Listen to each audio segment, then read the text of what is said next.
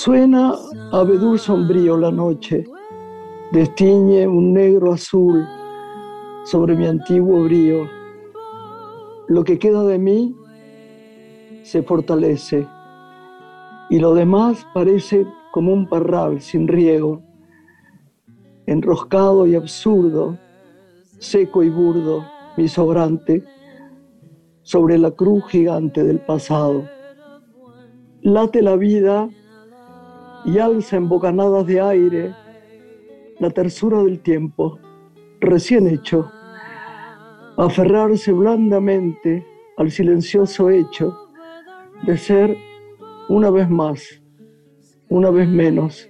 Late la vida en rondas de jóvenes senderos y acaricia las palmas de lo eterno, amacarse en el alma maternal y estruendosa de las cosas que se van sucediendo.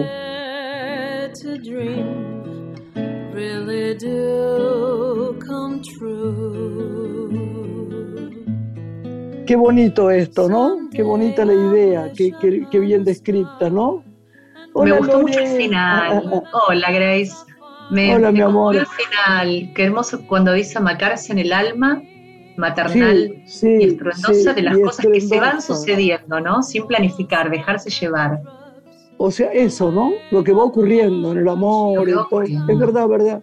Y después late la vida y alza en bocanadas de aire la tersura del tiempo recién hecho. Lindo eso, muy lindo. El tiempo recién hecho, me encanta. Qué hermosa es la poesía.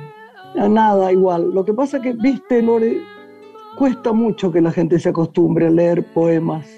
Cuesta mucho. Es un ejercicio, creo, ¿no? Es un hábito que hay que ejercitar. Es un hábito y que además hay que pensarlo tal vez más y también dejarse guiar un poco por el corazón tal vez más. Entonces hay un momento dado que la gente, sobre todo comprando libros de poesía, en este momento, digamos lo comercial, en que es, es, tan difícil, este, es tan caro, y bueno, sería bueno que igual sea un ejercicio leer poesía, porque se lo puede ver en cualquier lado, los que tienen teléfono, Google, o qué sé yo qué. ¿No es cierto? Es una costumbre, además, de algo rítmico. Qué bueno, entonces presentemos a nuestra invitada, ¿sí? Buena idea. Pausa y regresamos. La noche tiene una mujer. Graciela Borges en la radio pública.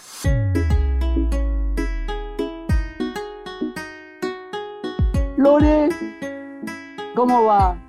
Hola, mi gran querida, mi queridísima. Ay, mirá, mirá, mi amada, mi reina del cine nacional. Soli de mi corazón, Soli de mi corazón. Yo necesito, yo necesito que Lore te presente porque ella es la que presenta. Le iba a decir, va a estar en el aire en este momento en la radio, una hermana pequeña, alguien que amo y que estamos juntas. Es, curioso porque cuando hay algo que no está bueno, las dos estamos ahí, al pie.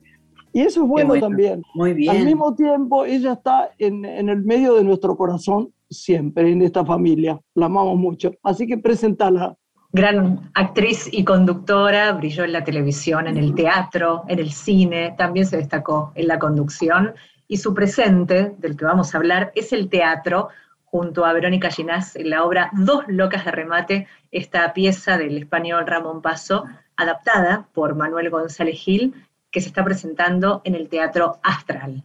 Le damos la bienvenida y la recibimos con mucho cariño a Soledad Silveira. Muy bienvenida a Radio Nacional. Hola, Lore, qué buena presentación, muchas gracias.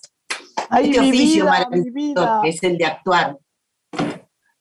¿Cómo estás, mi Soli querida? Bueno, ahora estoy un poquito mejor. Estuve 10 días con una lumbalgia que me mató, pero me mató.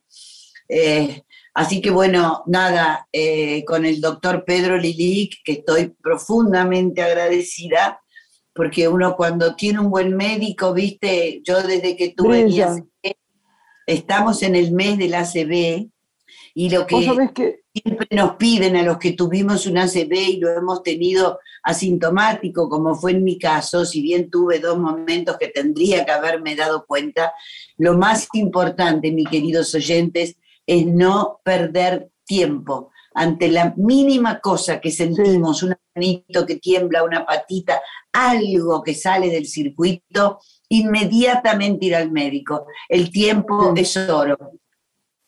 Es absolutamente así, Soli.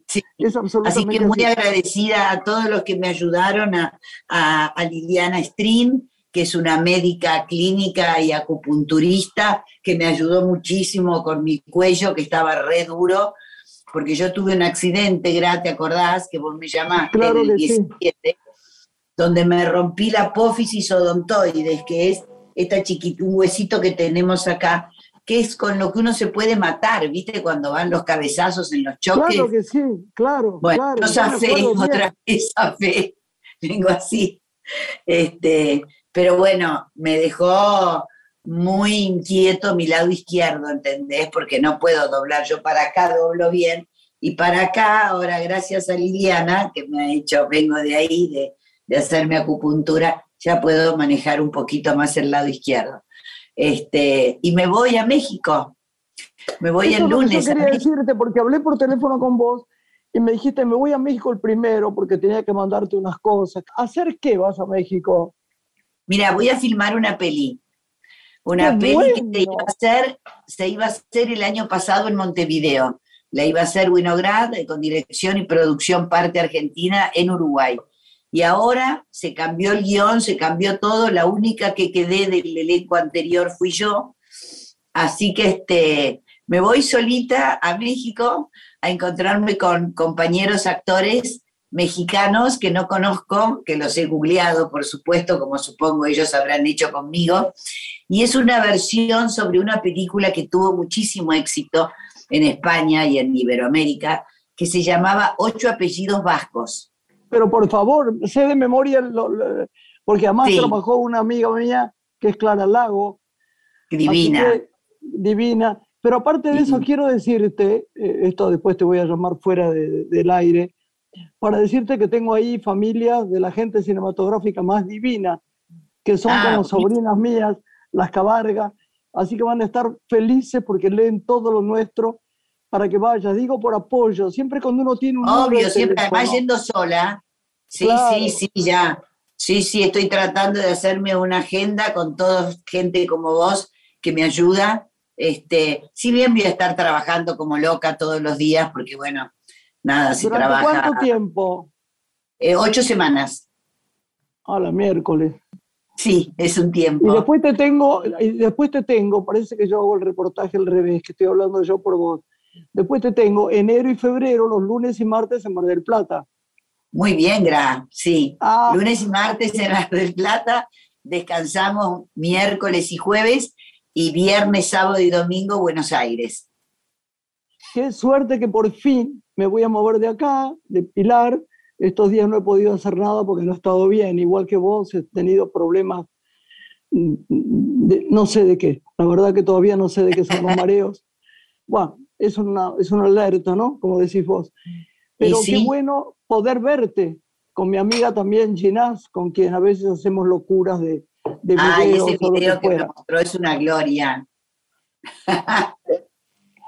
Tenemos que hacer uno de los tres. Sí, tenemos que hacer las tres.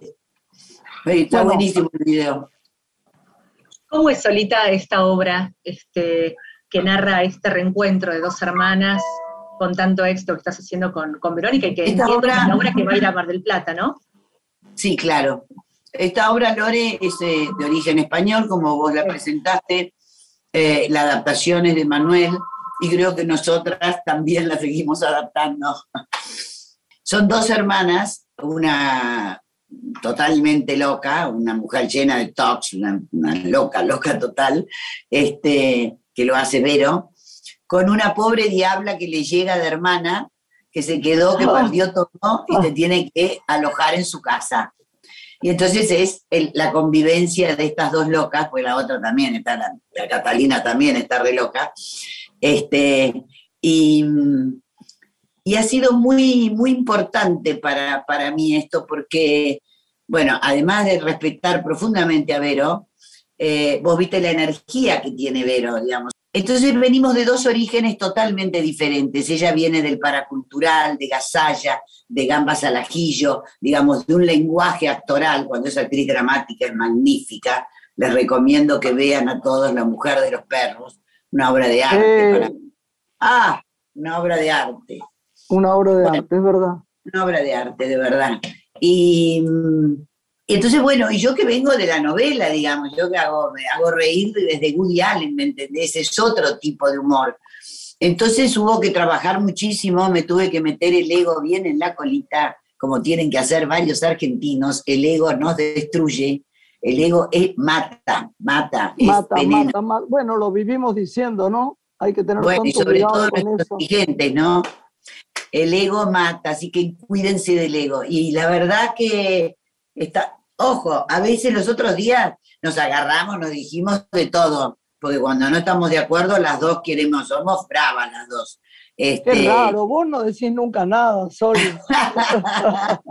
¿Cómo te quiero? Pero bueno, terminamos con un abrazo en el estacionamiento y entendiendo que no hay que acumular nada en la vida. Cuando no, pero pasa... que hay una cosa que también es verdad, Sol, y lo que se queda dentro se pudre. Uno no puede trabajar con alguien sin decirle la verdad de lo que siente. Yo trabajé con una persona, mira que lo, una persona que quiero muchísimo, pero para no enojarlo, no decía, y la pasé muy mal. Y él la pasó bien conmigo y yo no la pasé bien con él por eso, ¿viste? Hay, que tener cuidado con eso. Hay que decir, mira, yo te quiero hacer lo que yo siempre digo, declaraciones valientes. A ver, a ver si aguantas esto. Y empieza, no importa discutir, uno discute nada más que con la... Porque imagínate que discutir con alguien que no te importa nada, le das la razón y adiós.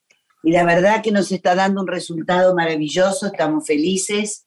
Eh, no, pero además el éxito, Soli.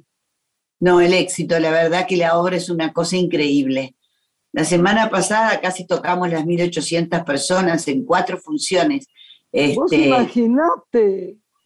sí, la verdad que estamos muy contenta acá porque no, yo le decía a Vero, viste, el día que discutimos, le digo, mira, esto lo depende de nosotras, absolutamente de nosotras. Y mientras lo hagamos tenemos que ser felices. Si no somos felices, no lo hagamos, ya estamos grandes. Yo le llevo 10 años a Verónica. Así que le dije, Vero, por favor, voy a cumplir 70 ahora se me vienen los 70. ¿Qué pasó con el cumpleaños? Yo ya no me acuerdo la edad que tenés. ¿Cómo voy a saber yo la edad que tenés vos, que para mí siempre tenés 33? Oíme, ¿y guardaste los aritos que te regalé el año pasado, el anteaño, Dios mío? Sí, claro que sí. Todo mi amor, mi amor. Cada, porque ella es acuario, ¿no? Entonces, 13 hay dos personas de las que no me puedo olvidar. Una es de ella y otra de Juan Cruz, mi hijo. además, esta familia la adora, así que bueno, lo recuerdo todo el tiempo. Mi Todos lo queremos a Juan Cruz y a Jesús, que los otros días me contaron una anécdota. ¿Qué fue que dijo? Ay, ¿quién me la contó? Creo que en la olla de Félix, que es como mi casa, el restaurante acá a la Sí, claro, seguro. ¿Quién fue? No sé si Cristina, no sé quién fue que dijo, ay, como algo de Nacha, muy graciosa. ¿No te lo contó Juan Cruz? Sí, ella dijo, como algo, algo de Nacha que era genial, pero no me acuerdo ahora. Espero que no diga nada inconveniente. Espero que no diga nada inconveniente. ¿Qué edad tiene? ¿Qué edad tiene ella? Diez ya. Claro, diez. Y la, mi nieta tiene trece. Estoy loca, loca con el abuelado. Bueno, la dejo hablar a Lore porque si no nos va a matar. Esto parece un té familiar. Es un placer escucharlas. Me preguntaba solita para aquellos que, no conocen tus inicios, empezaste muy chica, ¿no? A, 12 años. El camino del arte. ¿Cómo se despertó bueno, Yo no diría el camino del arte, yo no diría el camino del arte, suena como muy pomposo. Yo empecé a trabajar por necesidad, Lore. Este, se muere el segundo marido de mamá, se vendieron, se vendió todo, se vendieron las arañas, se vendieron la, la losa francesa, se vendió la inglesa, se vendió las persas, las alfombras, se vendió todo. Este, y estaba, yo me encerraba en el baño y hacía cosas con mi hermano Máximo, ¿sabes? Que desgraciadamente perdí, eh, que fue como un hijo para mí. Eh, yo sí, yo le llevaba 10 años, Estoy muy sensible, será por la partida, pero bueno, porque no quiero llorar, estoy, estoy muy llorona. Bueno, pero es lindo, es un llanto hermoso, ¿no? No hay nada más lindo que, que el llanto de, la emoción, es bellísimo. Bueno, y lo agarraba, lo metía en el baño, lo sacaba en la bañera, no, hacía cosas. Yo la veía Pinky, Pinky venía mucho al edificio, entonces yo la miraba con esas capelinas y decía, yo voy a usar eso, por eso siempre toda mi vida usé sombrero por Pinky. Este, y la veía y la seguía, de un edificio divino, Talcahuano 638, que es una joya frente al Colón, frente a Plaza Lavalle, donde me crié. Y bueno, no había que comer. Este, y un día llegó Selmar Guiñol, el actor, y un gran actor, y que gran uno actor. de los grandes del buen humor, los más viejitos se van a acordar. Este, y me dijo, ¿no querés ser actriz? Y yo le dije, yo lo que quiero es trabajar, actriz. Le digo, ay, qué cacherío cacherío, chica que venía del Jesús María, te das cuenta, de San Isidro, toda muy paqueta yo. Entonces, este, qué cosa lo que es la cultura, ¿no? Y bueno, eh, fui a dar una prueba y me tomaron. Me tomaron y empecé a trabajar en una novela en lo que era Tele 11 con María Aurelia Bisuti, Salerno y Latana Rinaldi. Y después de ahí eh, no sé qué más hice, me llaman Nene Cascallar, ya empiezo a entrar en El amor tiene cara de mujer. Y a los 15 años filmo contrato con Argentina Sonofil para ser la pareja de Palito, obviamente de Ramón Ortega, este, en Un muchacho como yo. Ay, Y ahí- cierto. Sí, 15 años. Y me acuerdo que cuando cumplí estábamos filmando en verano, en el Torreón estábamos. Este, hoy gente maravillosa la que tiene el Torreón, amigos queridos. Este, y, y bueno, llego a una habitación y parábamos, creo que en el provincial, estoy casi segura, y, y veo un enorme ramo de rosas, pero enorme, yo nunca había visto un ramo así y fue el ramo de palito para que me regaló cuando cumplí los 15 años en Mar del Plata. Ay, mi amor. Sí, así que bueno, y de ahí empecé a laburar y no paré. Llevo, mm, voy a cumplir 70, llevo cuánto, 50 y qué horror, 58 años, ¿no? De laburo. Santa mía. Venía santa hablando con un tachero recién, venía hablando con un tachero que siguen siendo mis curas confesores, este, y veníamos hablando, y no podemos parar de trabajar, hay que trabajar en este país, no se puede, en nuestro amado país, no se puede a esta edad darse el lujo, después de 55 años ponerle de laburo, hay que seguir. Así que, y sigo con, con mucha dignidad, con mucho amor y entendiendo, viste que, no sé, Lore, si a ustedes les pasa cuando hacen los reportajes, que no se habla de la muerte, ¿viste? Es como una cosa con la muerte que no se habla mucho. Y yo decidí empezar a hablar de la muerte, pero... Pero hay, que, este, hay que hablar además del regalo del tiempo, ¿no? En cierto momento hay que saber Exacto. que todos los días son como un regalo nuevo. Entonces uno está más relajado. Yo que soy más grande que vos. pero mirá mi Todos los cabeza, días eh, eh, eh, estoy más relajada porque sé que esto es por añadidura. Qué bueno cada día, bueno, gracias por, por estar viva hoy, gracias al Dios en el cual cada uno crea o lo que fuera, el tiempo, la vida, el Cristo que uno crea. Y está bueno porque el agradecimiento hace, además uno sigue caminando eh, tranquila, más tranquilamente que antes, ¿verdad?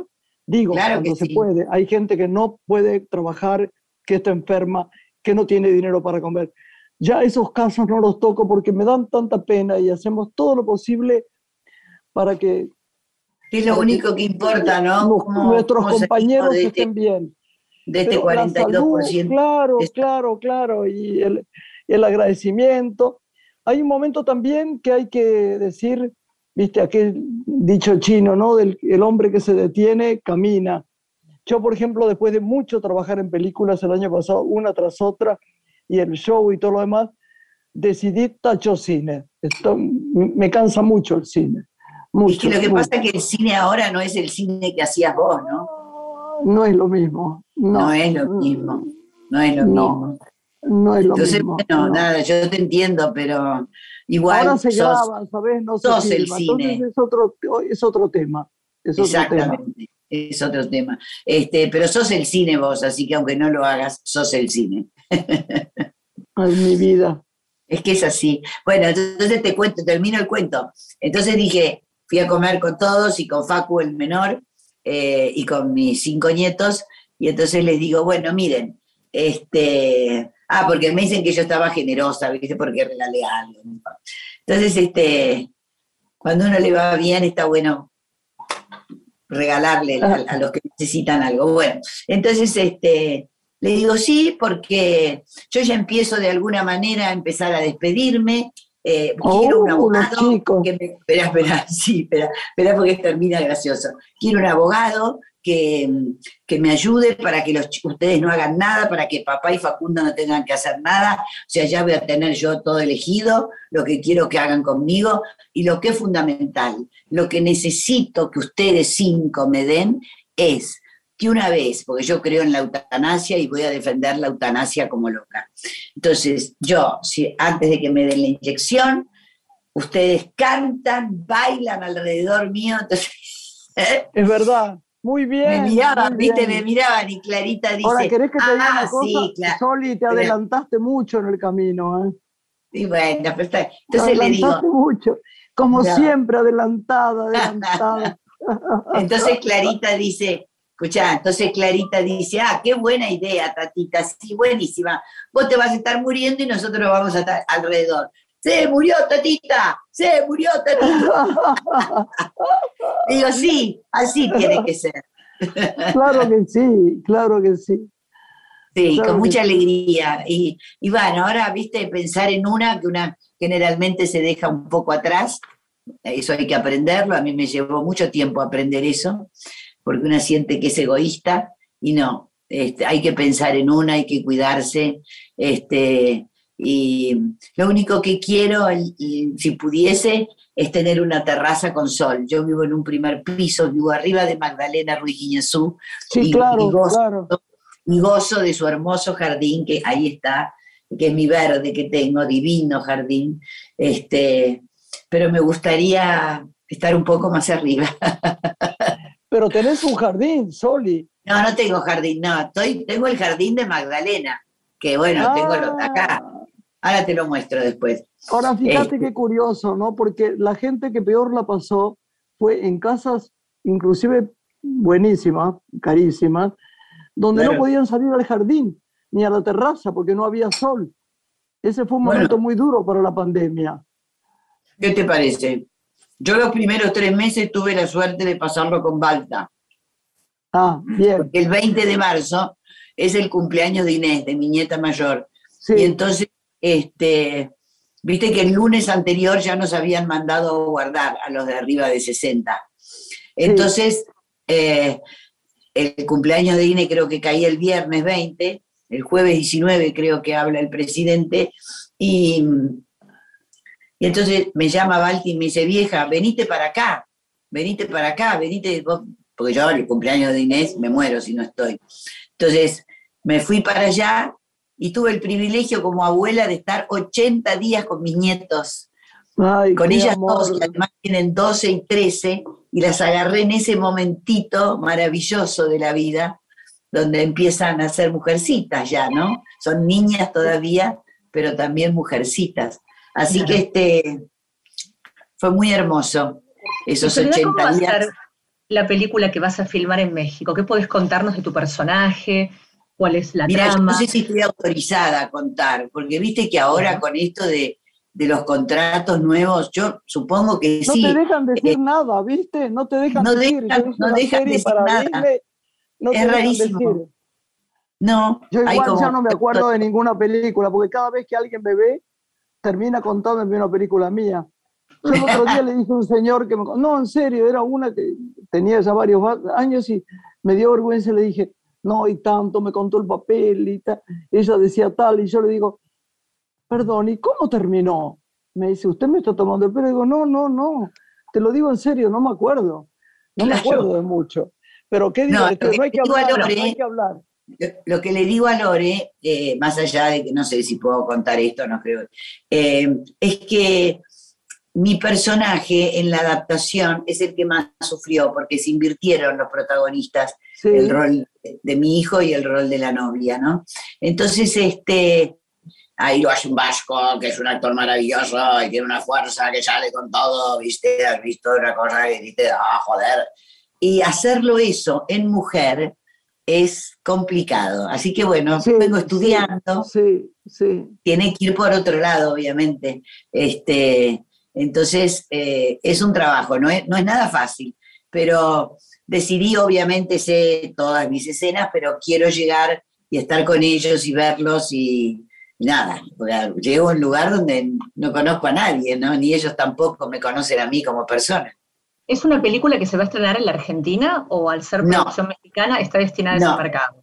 No, está destinada como todo ahora, Lorena, todo cambió, todo cambió.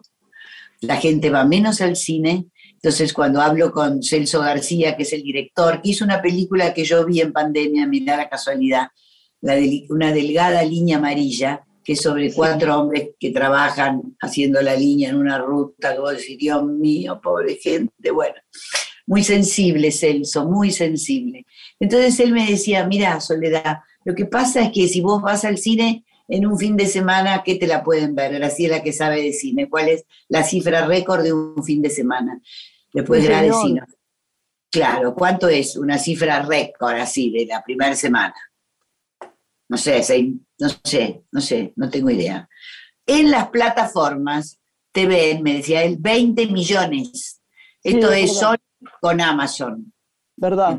es un largo, no es, no es una serie, es un largo. Soli de mi corazón, te tenés que ir y nosotros te despedimos con todo el amor del mundo y te voy a pasar las direcciones de Losca Varga, porque son gente maravillosa. Ella era una de las productoras más importantes que trabajaba con todo el cine de Hollywood.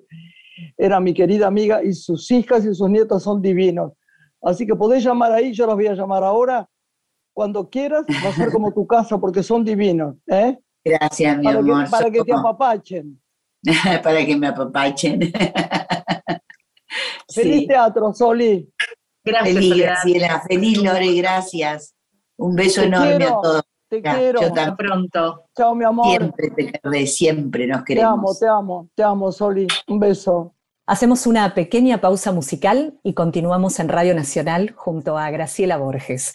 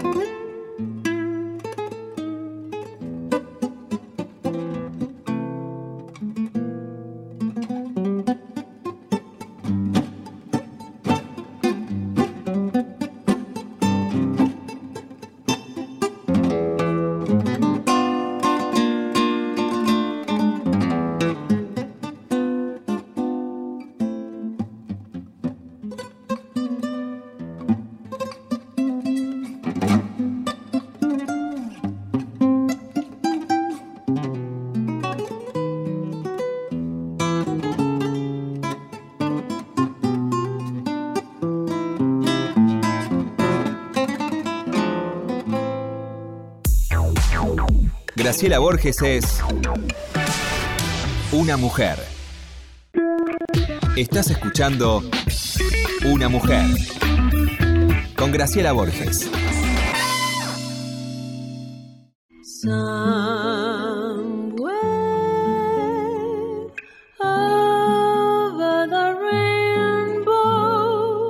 Hola Lore, sigamos. ¿Cómo te parece? Bueno, entusiasmada porque tenemos libros que ambas nos encantan y creo que la audiencia también. ¿Qué haríamos sin los libros? Lore, ¿qué haríamos? ¿Qué haríamos? ¿Eh? ¿Qué haríamos? Esa, cosa maravillosa de vivir otras vidas, como el cine, como, como, como nada, como lo que más eh, solidifica el alma, que te pone tan bien, que te hace vivir otras vidas, que te saca del presente y a veces te hace llorar o reír. O...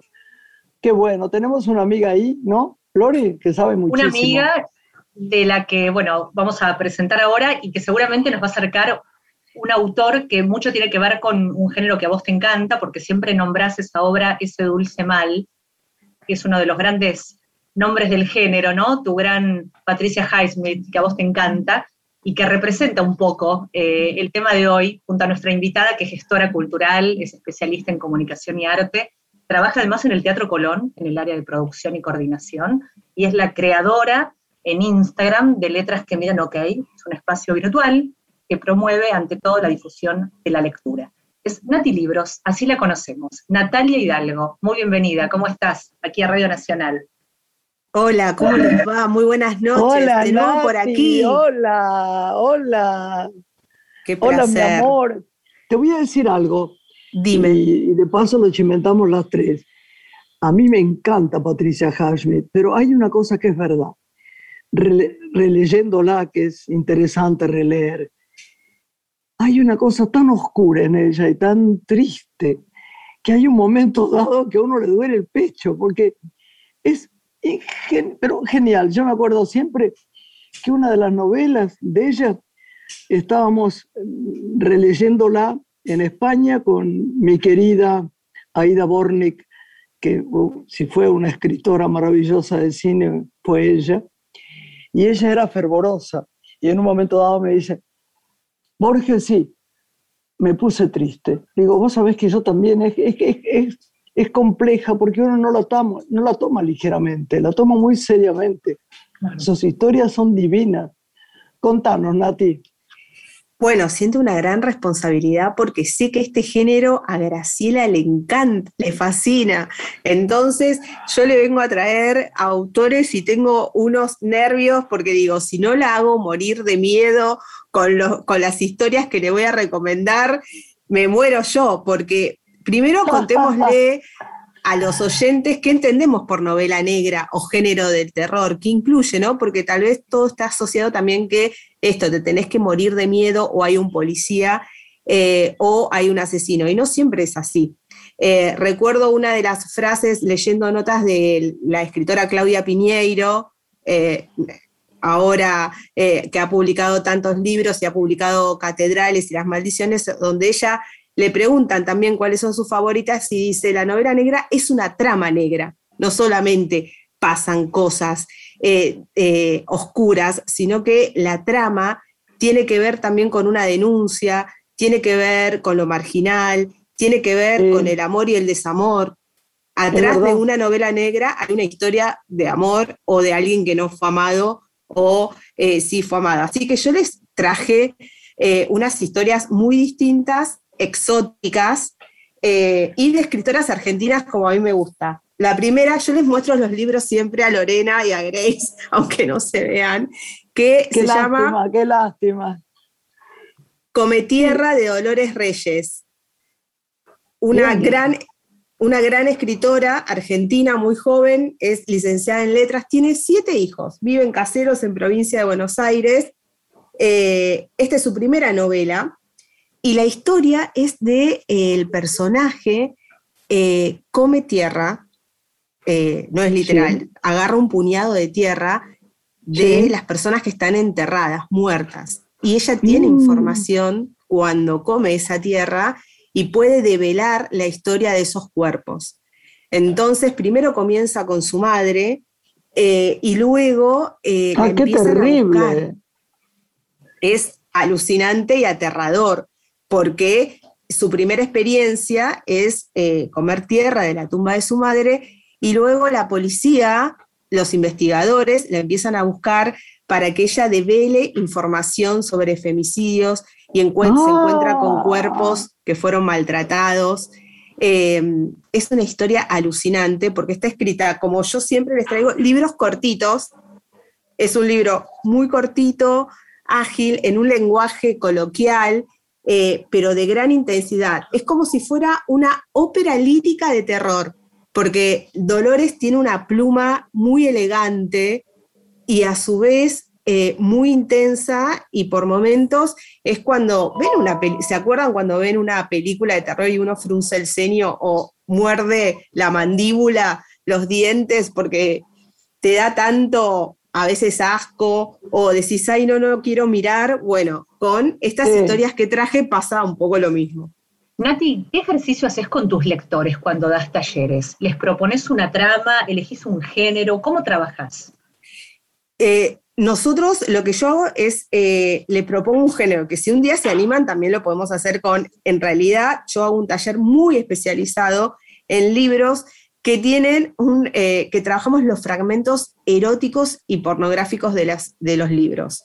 Entonces, lo que yo les propongo es una lectura en voz alta, el que quiera leer lo hace y el que no escucha, o leo yo, y leemos el fragmento y luego debatimos las sensaciones y las emociones que eso provocó, porque también es válido que puede que algo no te guste, que algo te incomode, eh, el fragmento o la posición que tiene el escritor ante un tema o el personaje que, se, que está tan brillantemente contado que hasta lo odias, como pasa en, el cine, que odias a ese personaje eh, que eh, es malo o acaba de abandonar a la chica enamorada.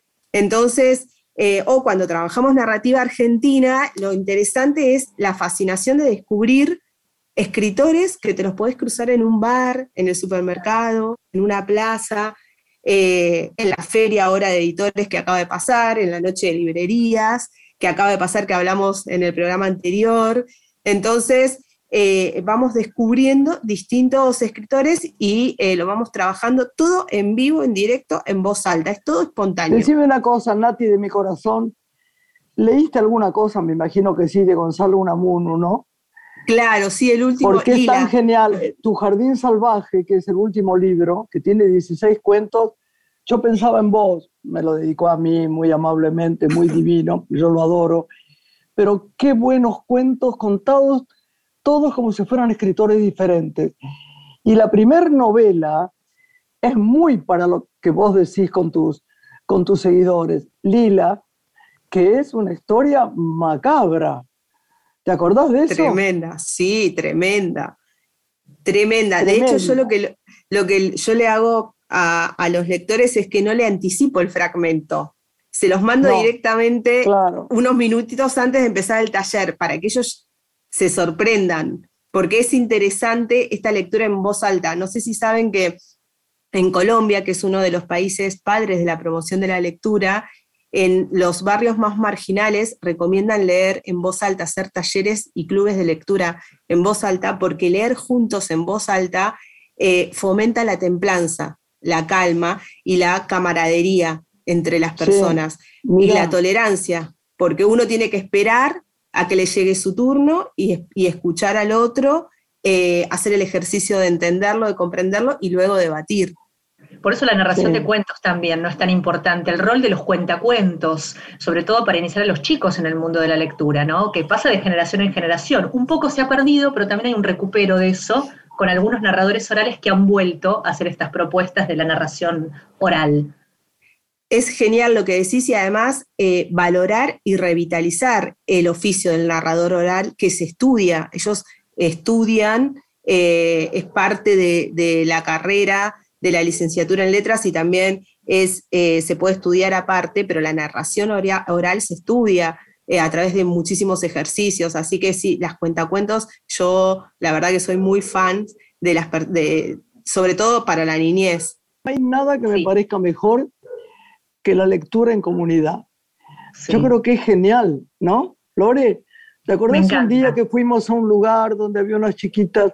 Un hogar. Eh, yo, yo, diría desprotegidas, con un tiempo de vida muy raro, es, largo explicar. pero tenían, ¿sabes?, eh, cierta hostilidad, no, no hacia nosotros, hacia la vida, hacia su vida. Y Lore empezó a contar un cuento y a leerlo, y vos sabés que fue tan emocionante que no nos dejaban ir de, de la emoción que tenían. ¿Te acordás, Lorena? Conectaron con, la lectura, eso les pasó, ¿no? De la resistencia inicial cuando llegamos, después abrieron su alma y compartimos un, tiempo de lectura en voz alta hermoso entre todos. Además, Lorena, con esa voz que tiene, aterciopelada, y que te narre un cuento, te morís de amor. Lo, Lorena. escuchar la Graciela. la, la que habló fue Lorena. No, Graciela recitando, Graciela narrando poema. no, pero es única. Una cosa como, como entrañable para los chicos. La, ella, por eso le gustan tanto las historias de chicos y trabajar con chicos. Es un, es un tema muy curioso. Un día deberíamos hablarlo largamente, Lorena. No todo el mundo puede comunicarse con chicos y sacar lo mejor de ellos, ¿viste? Hay que tener una, cosa especial en, el corazón y en la cabeza que va al mismo tiempo. Por eso sería bueno también que dijeras algunos libros que pudieran leer los chicos. ¿Qué te parece? Algunos de libros que hay, hay, Nati tiene una gran producción sugerida, ¿no, Nati? Para los chicos y adolescentes. Sí, eh, la verdad que yo me acerqué a los libros eh, infantiles a través de Lore, porque yo no, no, la verdad, honestamente no soy especialista en eso, pero eh, elegí, me, acerqué porque también todo el tiempo te piden que recomiendes de todo, digamos, para adultos, para niños, así que me fui acercando. Y además ahora hay unos libros para niños con unos recursos editoriales eh, muy bellos, con papeles especiales eh, y también historias que también los niños viven hoy. Eh, lo que le pasa, por ejemplo, eh, ver la historia de un papá tatuado. ¿Qué le pasa a, los hijos que se encuentran ahora con papás tatuados o mamás tatuadas? Y entonces se preguntan, ¿qué es eso que tenés tatuado en la piel? Eh, y, hay un libro que habla sobre ello. ¿No, en serio? Sí, se llama Papá Tatuado. No, es hermoso ese libro, sí. tiene unas, unas ilustraciones preciosas. Y es un niño que le va preguntando a la madre qué significan los tatuajes del papá. Ay, qué increíble. Espectacular. Bueno, oye la cosa, ¿te, gusta, ¿te gustan los suecos como escriben? Ah. Me encanta la novela negra sueca. Sí, eh, yo mucho de los suecos no leí. Eh, te traje algo igual em, eh, a, Graciela y a Lorena, un libro especial de la gran, hoy considerada eh, la gran escritora argentina de novela negra que es Mariana Enríquez. Ay, somos fanas de Mariana Enríquez. Yo también. Fana, Yo, la adoro. Además es directora de letras del Fondo Nacional de las Artes, ¿no? Además de escritora y de multipremiada. Pero además ella es eh, una escritora completa, porque la podés conocer como biógrafa a través de lo que escribió en La hermana menor, con, eh, que es la historia de Silvina Ocampo, Impresionante, de bien escrita. No, hermoso ese libro. Y eh, la podés conocer a través de este libro, por ejemplo, que se llama Alguien camina sobre tu tumba. Es, mm. Tienen que leerlo. Esto son crónicas. Ella tiene en forma personal eh, un hobby que es visitar cementerios. En el mundo ha visitado el cementerio judío de Praga, eh, de París, criptas góticas. Claro, exactamente. Y eh, es alucinante lo que hace ella en este libro, que en forma de crónica, todo es eh, biográfico, ¿no? No, no, no, no inventa el cementerio, habla de los cementerios que ella visitó, pero después hace la crónica de esas tumbas en donde encuentra de todo, porque también eh, en uno de sus libros ella dice, los cementerios no solamente tienen polvo, tierra y cuerpos muertos es increíble porque es cierto, o sea, atrás de, eh, esas tumbas siempre hay una, hay una historia. Eh, ella va visitando por todos los, distintos países, eh, inclusive ¿no? los cementerios argentinos, y va relatando las tumbas donde se va encontrando y ella se convierte en investigadora también. ¿Cómo se llama este libro, ¿Nos recordás Este libro se llama Alguien camina sobre tu tumba. Mis viajes a cementerios. Y esto es lo que tiene Mariana, es esta mezcla hasta casi de humor negro, ácido, con una veracidad histórica de brillante inteligencia y además que te da, digamos, te genera estas sensaciones, ¿no? Porque vos decís, voy a leer un libro todo de cementerios. Y es alucinante el viaje que ella te hace pegar a través de sus viajes. Mira. Y obviamente su última novela, que se llama Nuestra parte de la noche, que recibió el premio Herralde. Sí, señor, sí, gran novela. ¿La leíste, Grace? Sí, gran novela. Bueno, hay momentos en que no sentís así como una, eh, esa emoción de que decís, respiro dos minutos, tomo un vaso de agua y sigo, porque en la novela aparece ¿no? este viaje del padre y el hijo a las cataratas del Iguazú, en donde surge, eh, surge la historia de, esta, de la herencia familiar, de las parejas, ¿no? Y volvemos a lo que habíamos hablado antes, en, en este tipo de novela no solamente está el terror, esta, cosa de, la trama negra, sino que aparece la inseguridad, la corrupción, la marginalidad. Es, eh, es impecable cómo Mariana eh, logra eh, este impacto en el lector de darte esta sensación de terror, pero con la veracidad histórica, con también hablando del amor, de esa relación de ese padre y ese hijo en busca de un, eh, en el medio de un viaje, de, la desolación, de la soledad. Eh, es una, esta novela es imperdible, inclusive para los que no gustan de la novela negra, porque también hay gente que puede no gustar, pero eh, por eso es lindo aclarar que la novela negra... Está llena de emoción, sí, sí, claro, claro.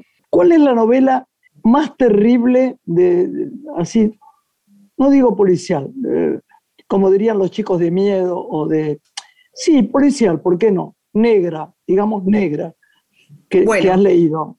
Es muy subjetivo, digamos. Eh, de Mariana, por ejemplo, esta Nuestra parte de la noche, eh, eh, dentro de la literatura argentina me parece una de las más conmovedoras y también había dejado para lo último La Virgen Cabeza de Gabriela Cabezón Cámara, también otra que es otra genia, otra amiga nuestra del programa, la que hicimos tanto y la queremos. Vino al programa, estuvo en el programa con nosotros, igual que Mariana. Un placer tenerla. Sí. También, Gabriela, son estas dos escritoras, le contamos que tal vez aquí no se conoce demasiado, pero sus libros son traducidos a 15 idiomas, los han traducidos en, idiomas muy diversos y son argentinas y son escritoras. Em, y después eh, de, literatura universal o internacional, yo creo que cualquier novela de Stephen King, Misery, por ejemplo, eh, que después fue convertida al cine, todo lo que hace esa mujer a ese hombre. Qué espanto, qué espanto. Philip Kerr también, Nati, ¿te parece que se puede sumar entre los más jóvenes que se han incorporado a este género, no? o Raymond Chandler, claro. Las dos lo dijimos a la vez. Hasta William Faulkner también, creo que Faulkner también se lo ha considerado parte de, la novela negra. Bueno, después tenemos a Conan Doyle, ¿no? Un clásico del género. Claro, qué bueno que, coincidimos. Qué bueno que coincidimos en los autores de los que pensamos, ¿no? Porque eh, las dos dijimos el mismo apellido a la misma vez, pero Raymond Chandler es uno de los, creo que más Yo lo adoro, adoro. Leí todas sus novelas. Mira. Lo amo. Por eso me daba a mí mucho miedo hablar con Grace de este género, porque sé que lo ama. mucho. ah, y Agustina sí. también, ¿no? Bueno, con Cadáver Exquisito. Que ganó el premio Clarín Novela con esa. Vamos a contar que ese libro además presenta un distópico, lo que es para quienes nos están escuchando algo que va a suceder o sucede en el futuro de ficción, pero que trae un tema de debate que es que en algún momento eh, hay una contaminación eh, en los animales y no podemos comer más carne. Entonces, o nos hacemos vegetarianos. Sería una buena reflexión humana, ¿eh? sería una buena reflexión. Vos sabés que a mí me, encanta esto que vos traes y, y me parece que es tan bueno porque a pesar de lo caro que están los libros, Nati, digámoslo, la gente tiene que elegir bien y, yo entiendo que quiera que le cuente uno lo que va a leer. ¿No es cierto, Lore? Porque no está fácil comprar un libro. Y creo que es un ejercicio hacerlo circular también, ¿no? Graciela se puede comprar un libro, me lo presta, yo me compro otro, se lo comparto a ella. Exactamente. También entra en ese ejercicio, ¿no? Para leer más. Ustedes, ustedes saben que en pandemia surgió pila de libros eh, creada por Nacho Damiano, eh, que eh, surgió en pandemia, primero por Instagram y después ahora se convirtió en un trueque literario, que es que vos intercambias sin ningún tipo de costo, gratuito y solamente por ser lector, un libro con otro lector. Te encontrás en, un, en una esquina o en, acordás.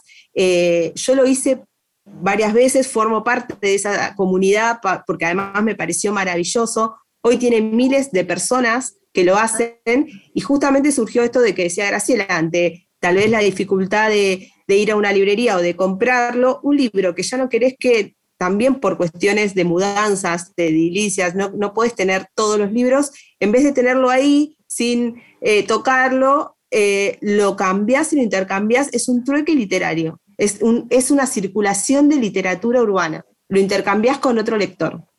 Muy bien, libro que se regala a otro lector y te regalan un libro a vos o lo Tal ah, cual. Yo hago eso, simplemente no doy los libros que los autores me han dedicado. Eso no, porque. Yo tampoco. regalé dos, muy de, de, dos autores muy famosos, muy dedicados, y después me dolió en el alma. Bueno, Nati, muchas gracias. No, a ustedes, siempre un placer. Te queremos, te queremos. Es mutuo. Bueno, pásenla bien. Un beso, Lore. Igualmente. Chau, chau. Adiós. Chao. Chau, gracias. Hasta luego. Una mujer se ha perdido. Conocer el delirio y el polvo. Se ha perdido esta bella locura, su breve cintura debajo de mí se ha perdido mi forma de amar, se ha perdido mi huella en su mar